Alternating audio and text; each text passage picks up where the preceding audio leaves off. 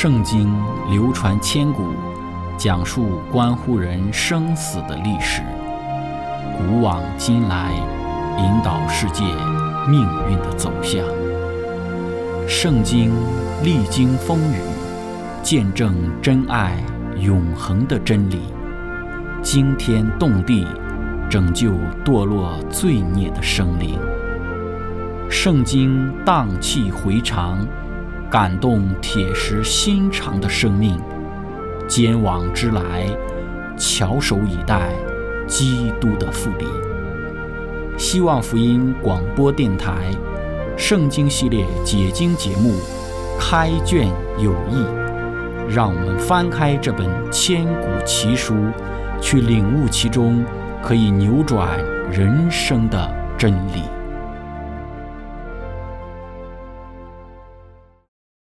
亲爱的听众朋友，平安！欢迎您收听《圣经解经》节目《开卷有益》，我是您的朋友志成。今天我们学习的圣经是在《创世纪》的三十二章三到第十二节。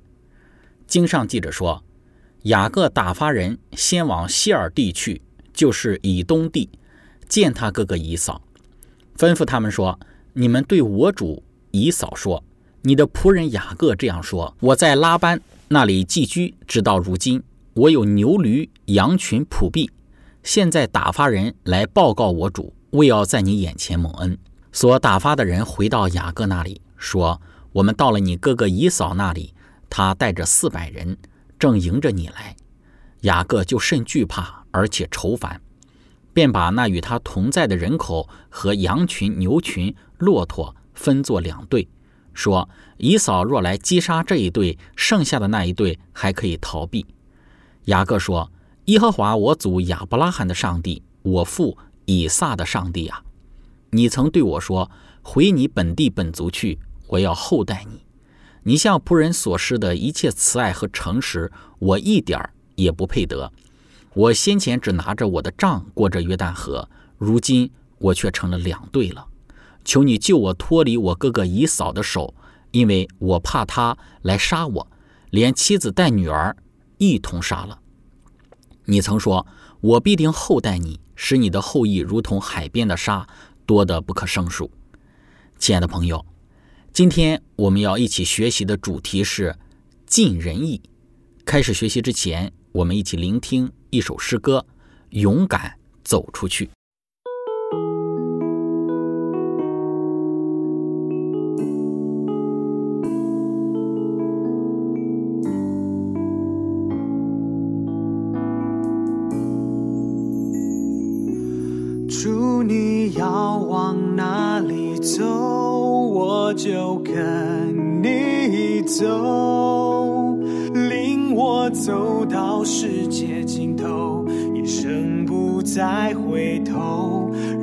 世界听到我们敬拜，我们的祷告，让复兴从我们开始，将主爱。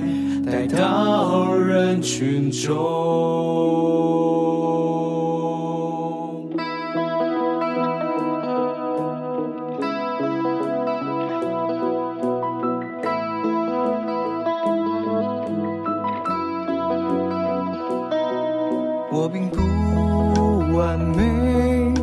并不特别。而你却是为我舍弃生命的主。我时常软弱，有时会迷惑，但你是道路、真理和生命。主，你要往哪里走，我就跟你走，到世界尽头。一生不再回头，让世界听到我们敬拜，我们的祷告，让复兴从我们开始，将主爱带到人群中。主，你要往哪里走，我就跟你走，我走到世界尽头，一生不再回头。让世界听到我们清白，我们的祷告。让复兴从我们开始。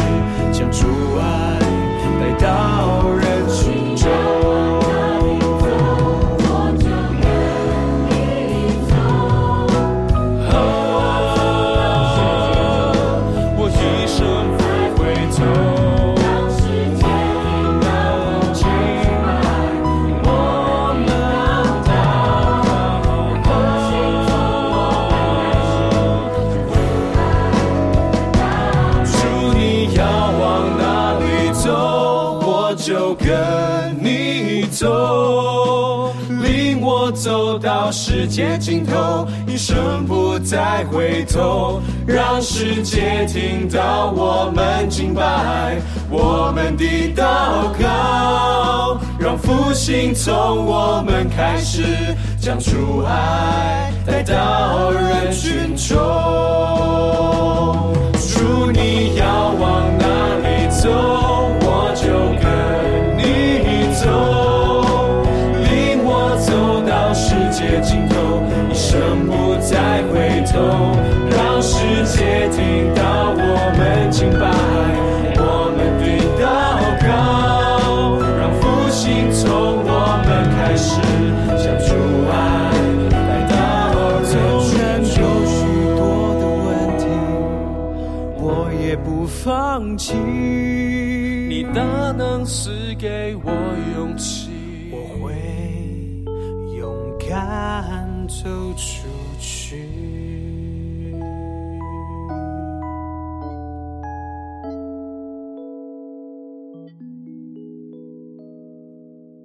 亲爱的朋友，我们说雅各的归乡之路并不顺利，逃过拉班的追击只不过是第一道的关卡，还要面对自己哥哥以扫那未知的威胁。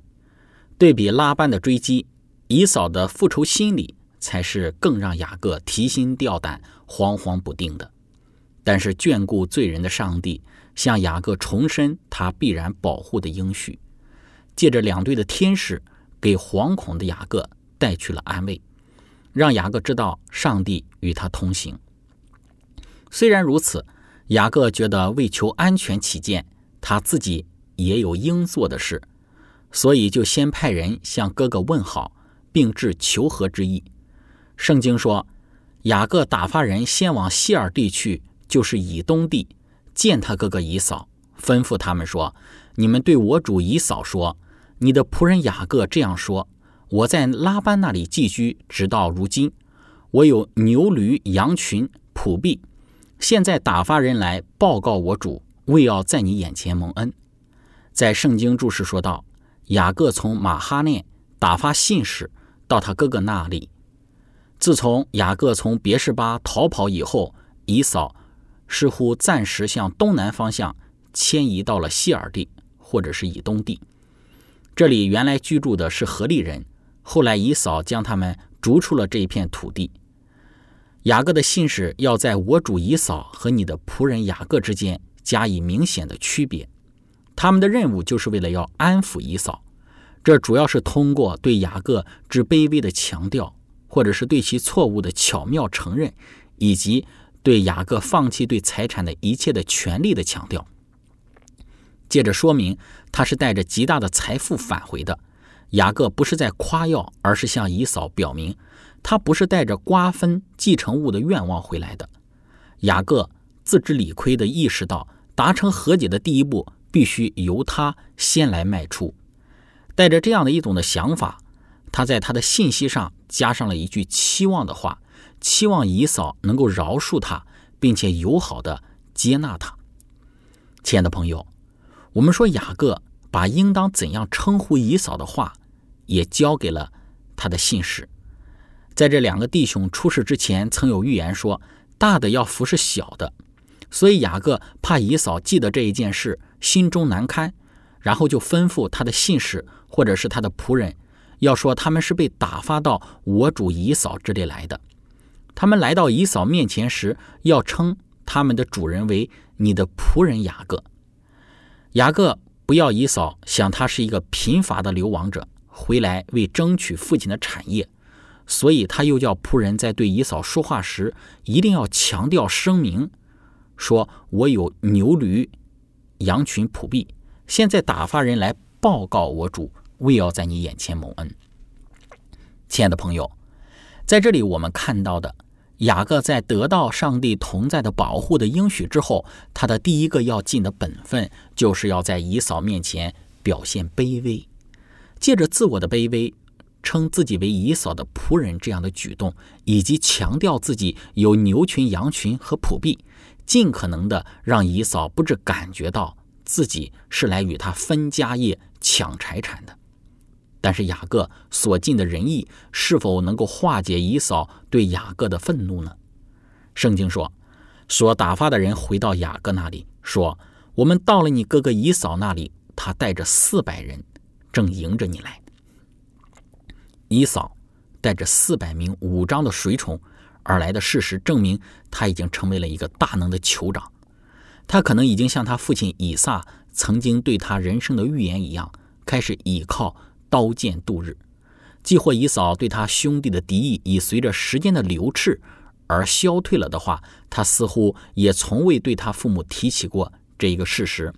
从而致使利百家一直不能够实现他为雅各打发人报信的应许。雅各对他哥哥之心态的不确定，以及他在听到信使的回复时所产生的忧虑，使他变得格外的警惕。以嫂之所以带这么多的人来迎见雅各，首先是为了要迫使雅各对其最高的权威所应有的尊敬，其次是为了确保一个满意的和解。另外，倘若必要的话，他可以在需要保护他自身利益之时使用武力。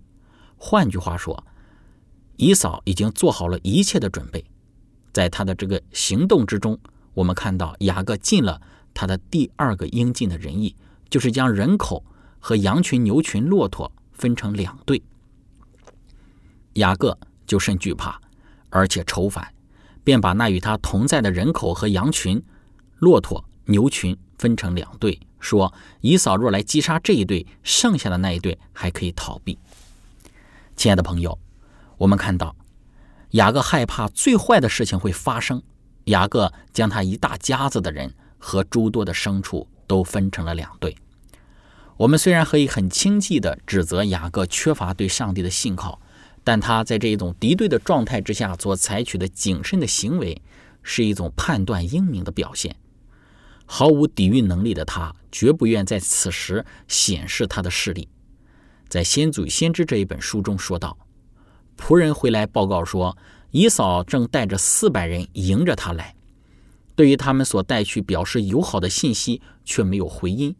在表面上看来，以扫的确是来报仇的。于是大家就都起了恐慌，雅各就甚惧怕，而且愁烦。这是雅各他既不能进。”退又不敢，他的一队人既没有武装，又不能自卫，完全无力应付敌人的攻击。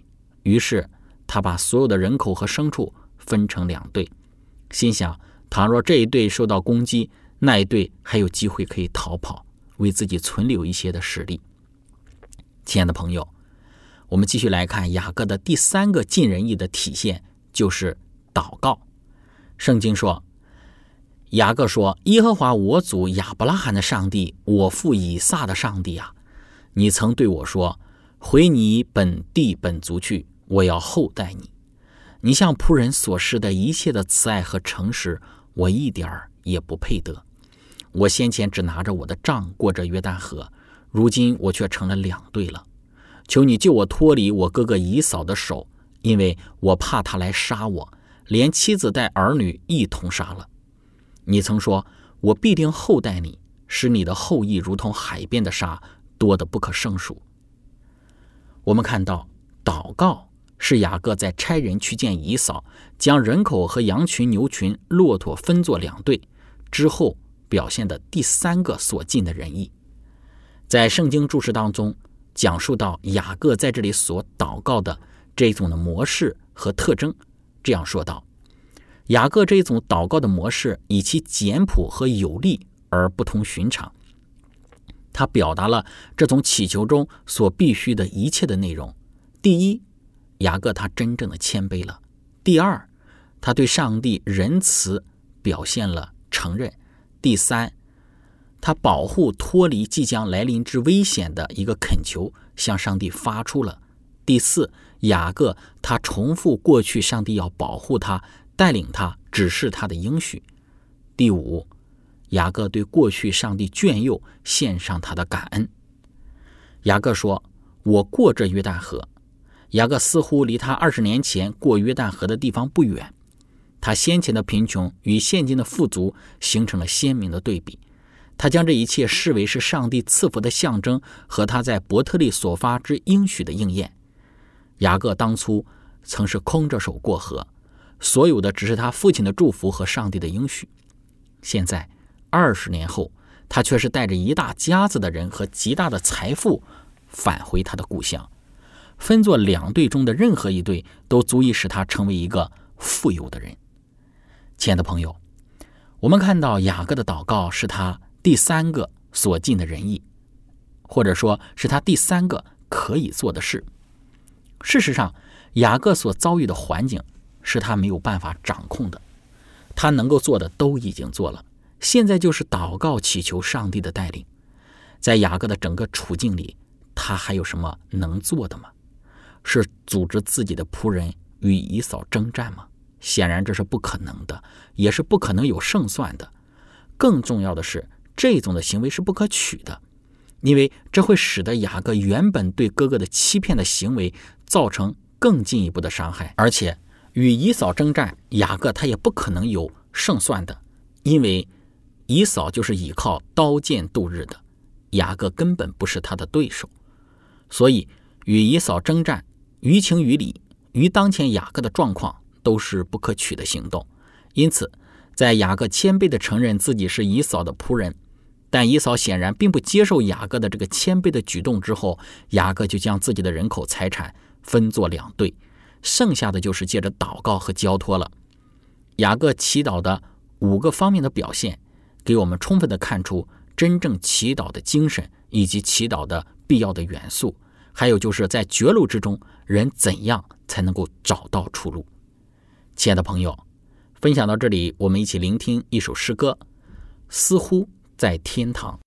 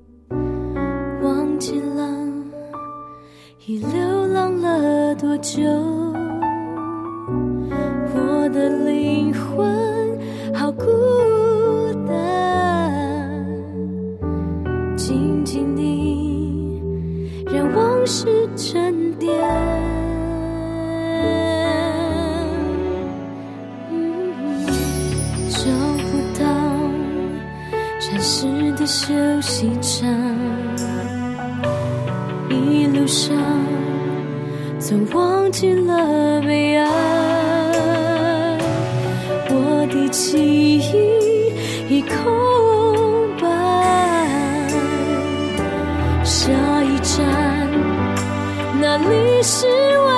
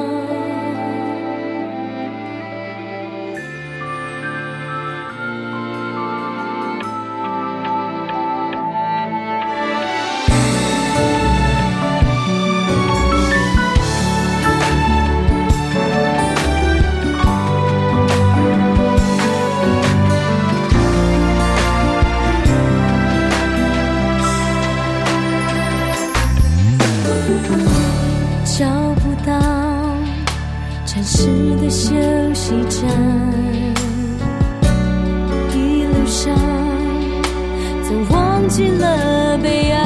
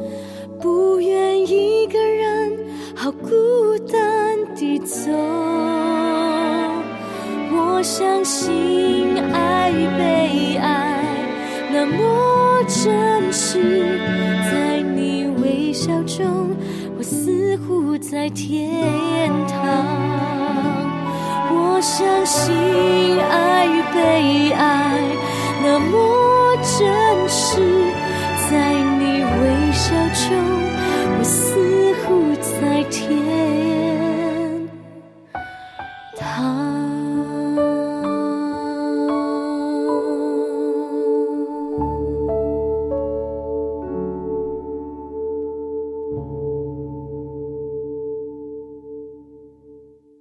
亲爱的朋友，以上我们讲到归乡的雅各所面对到的第二道关卡，就是来自自己哥哥以扫的报复。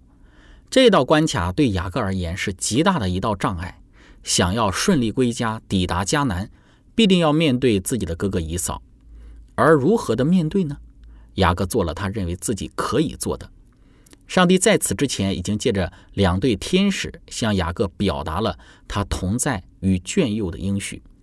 如今，当雅各真正面对以扫的时候，发现以扫的来势汹汹，雅各就再次来到上帝的面前，向上帝献上自己的祈祷。在雅各的整个祈祷当中，我们能够看到一个真正祈祷的精神。首先，雅各的祷告当中，他表达了自己的谦卑。圣经说：“你向仆人所施的一切慈爱和诚实，我一点儿也不配得。我先前只拿着我的杖过这约旦河，如今我却成了两队了。”雅各说到他一点都不配得。我们说这不是一句客套话，确实。对比雅各之前他欺骗的罪，雅各的欺骗的罪使得他一点都不配得他现在所承受的祝福。然后呢，第二点就是他承认上帝的仁慈，上帝确实以仁慈对待他。然后第三个就是他恳求上帝能够帮助他面对以扫的来犯，使他能够在上帝的眷顾之中平安，使他自己平安，他妻儿也都平安。第四。就是他重复上帝在二十年前对于他的应许，就是上帝说：“我必定厚待你，使你的后裔如同海边的沙，多得不可胜数。”第五个就是对于过去的感恩，也就是对于上帝过去带领的感恩。在过去的二十年里，上帝没有丢弃雅各，上帝本着他的怜悯施恩，引领着雅各。亲爱的朋友。从雅各这一番尽人意的行动之中，给我们今天有很大的提醒。我们的人生很少会有雅各类似的经历，就是在生死关头中的经历。但是在我们的人生之中，却充斥着其他方面的危机，工作的危机、经济的危机等等的。在面对这些危机的时候，雅各的行动给了我们许多的参考，就是要尽人意。这里的仁义不是用自己的方法去解决问题，用自己的智慧去化解危机，而是尽我们人应该尽的本分，尽我们该尽的责任。